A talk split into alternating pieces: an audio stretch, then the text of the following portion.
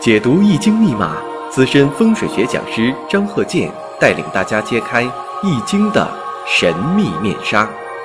周易新天地，五行解奥秘。请听周易五行。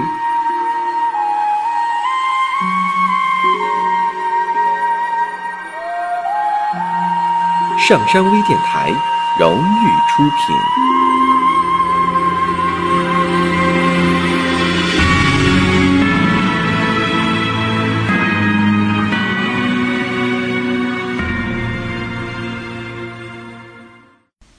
大家好，我是张鹤剑。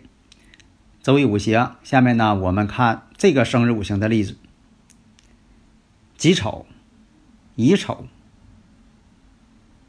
丙辰、己亥。这是个男士的生日五行。那么大家呢发现呢，你看这个年上是伤官，时上呢又有一个伤官。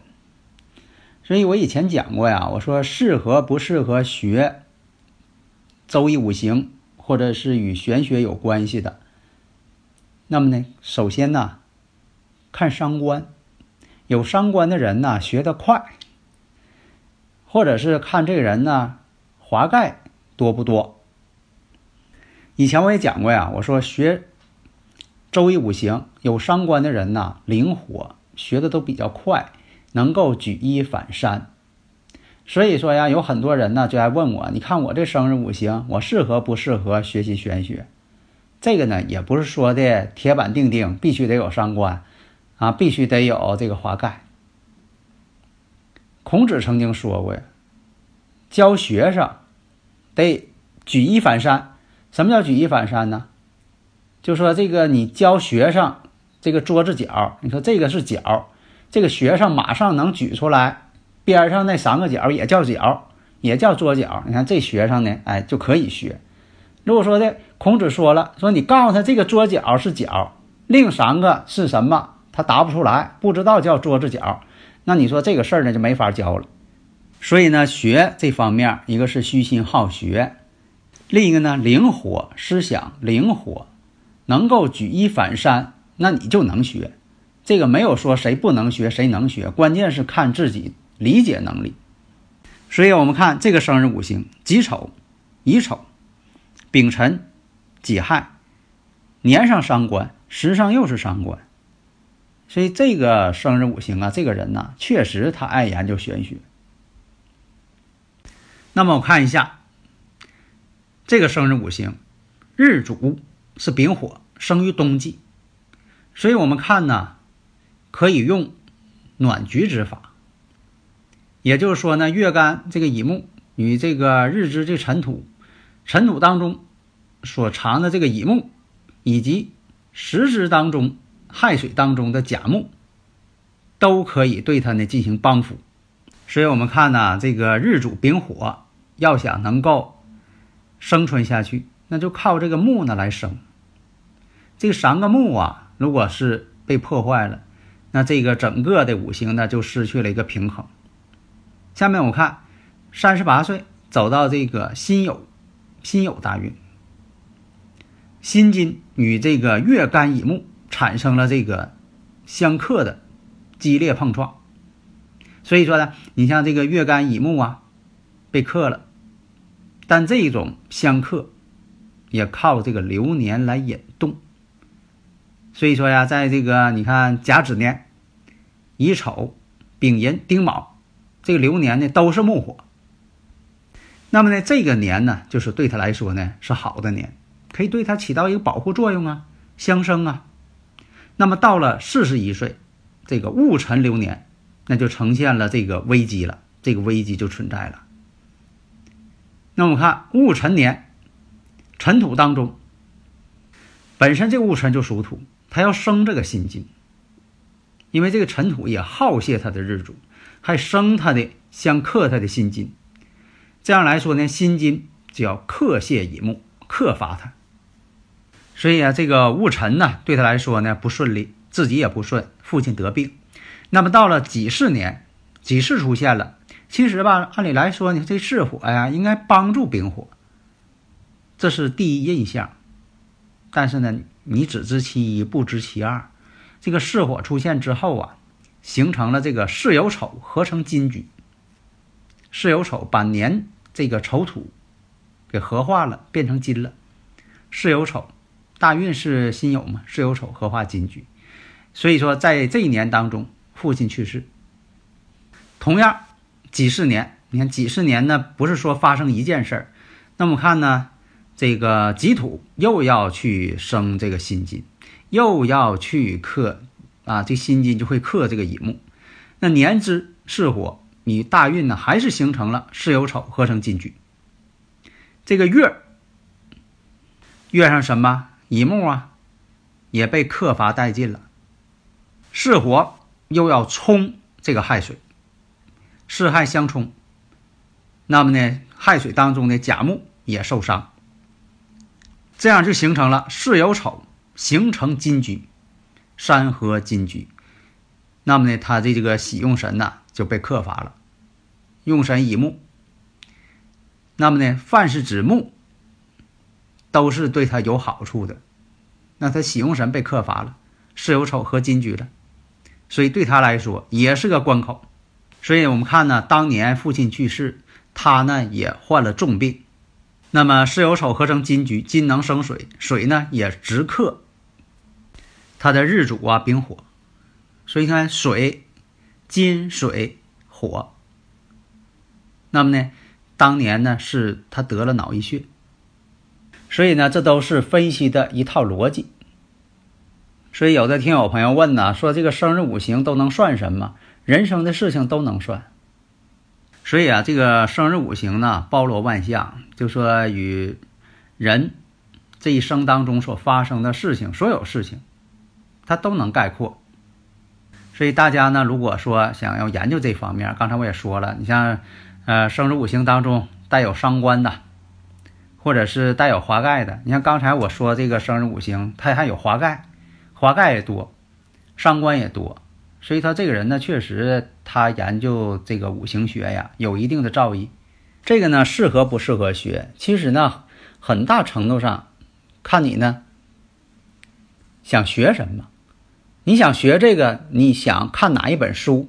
假如说你说我想学，但我不知道看哪一本书，这几本书摆在我面前了，我不知道选哪一种，那这个就麻烦了。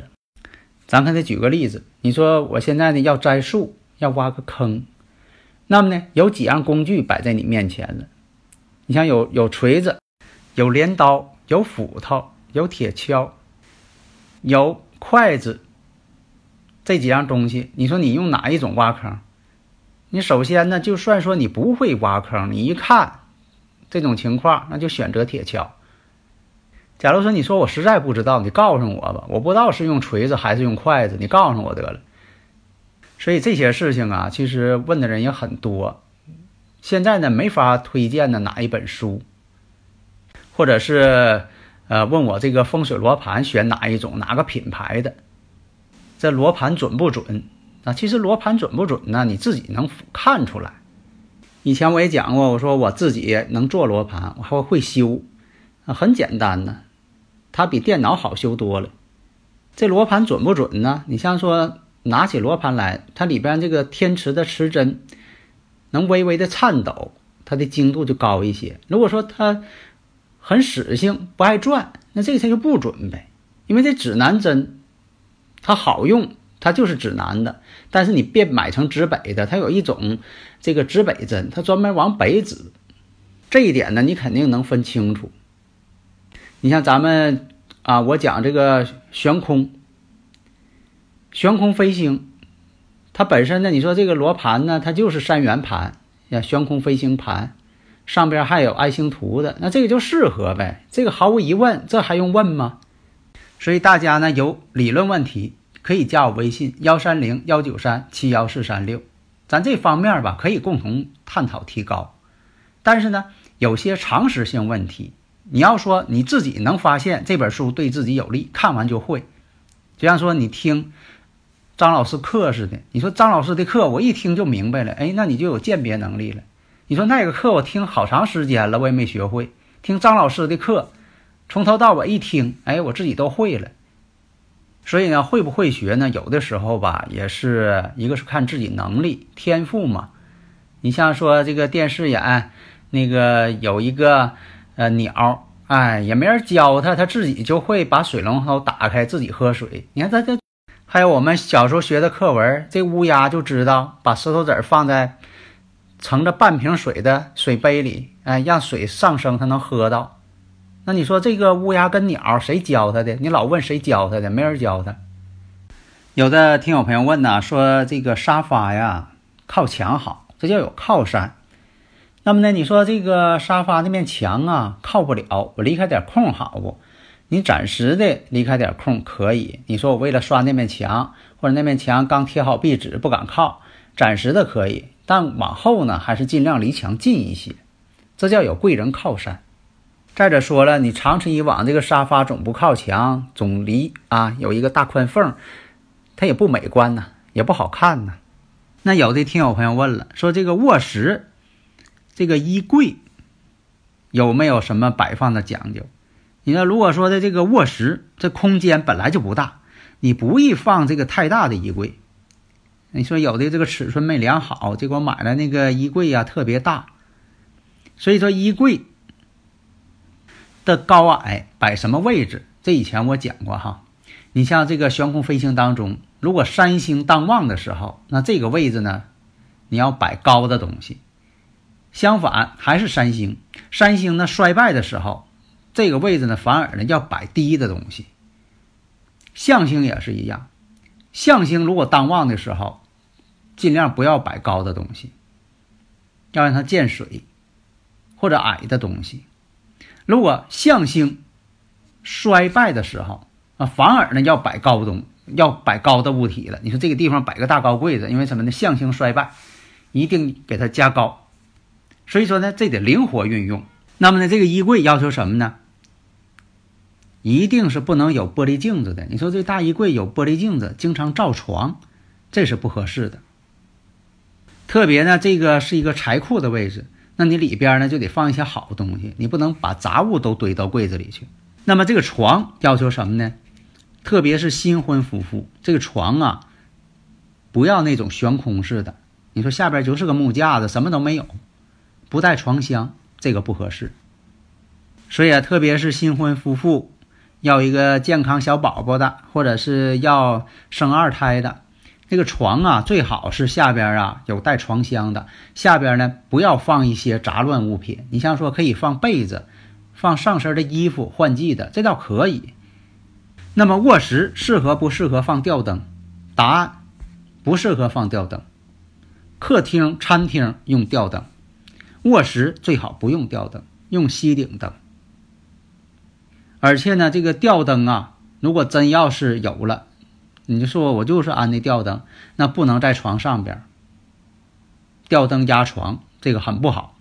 所以啊，现在很多呀，装修为了豪华，像把这个卧室啊床上边装一个豪华的大吊灯，天花板上装一个漂亮的大吊灯，而且呢，正好在床的上山路，就床呢可以分成三份儿，床头这是上山路，床腰中山路。床尾下山路，天地人，那么呢，一定不能在这个上山路。你说正在枕头上边，我弄个大吊灯啊，我显得它亮，我晚上还能看书，这是不合适的。从五行角度来说不合适，你从心理学角度这也不行，造成这种心理的一种暗示，睡觉都睡不踏实。那你说我这床头左右一边挂一个壁灯，可不可以呢？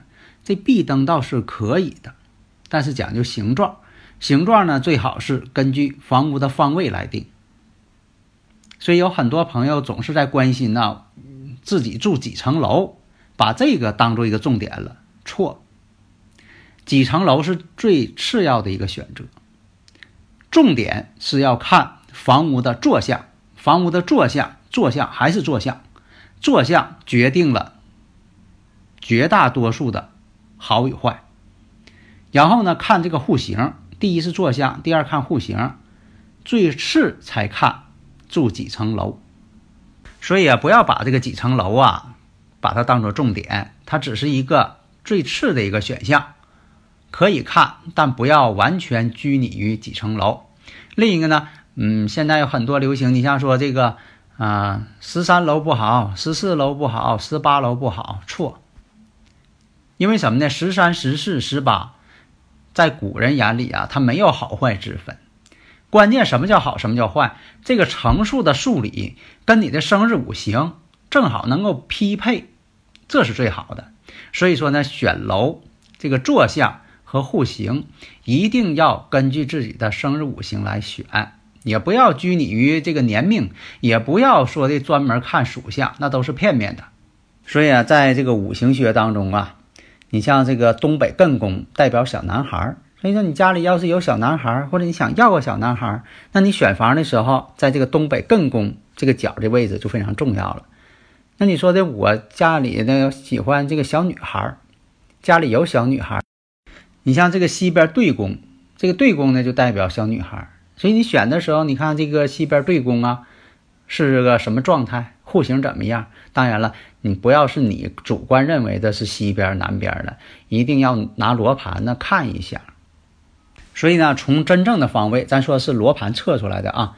你像这个东边正宫代表长子，东南巽宫长女，南方离宫中女，西南坤宫女主人，西方对宫少女，西北家中的男主人，男主人是西北。那北边北边坎宫代表呢中南，那么东北这个艮卦为少南，这是在这个选房啊过程当中古人的一个经验。好的，谢谢大家。登录微信搜索“上山之声”或 SS Radio，关注上山微电台，让我们一路同行。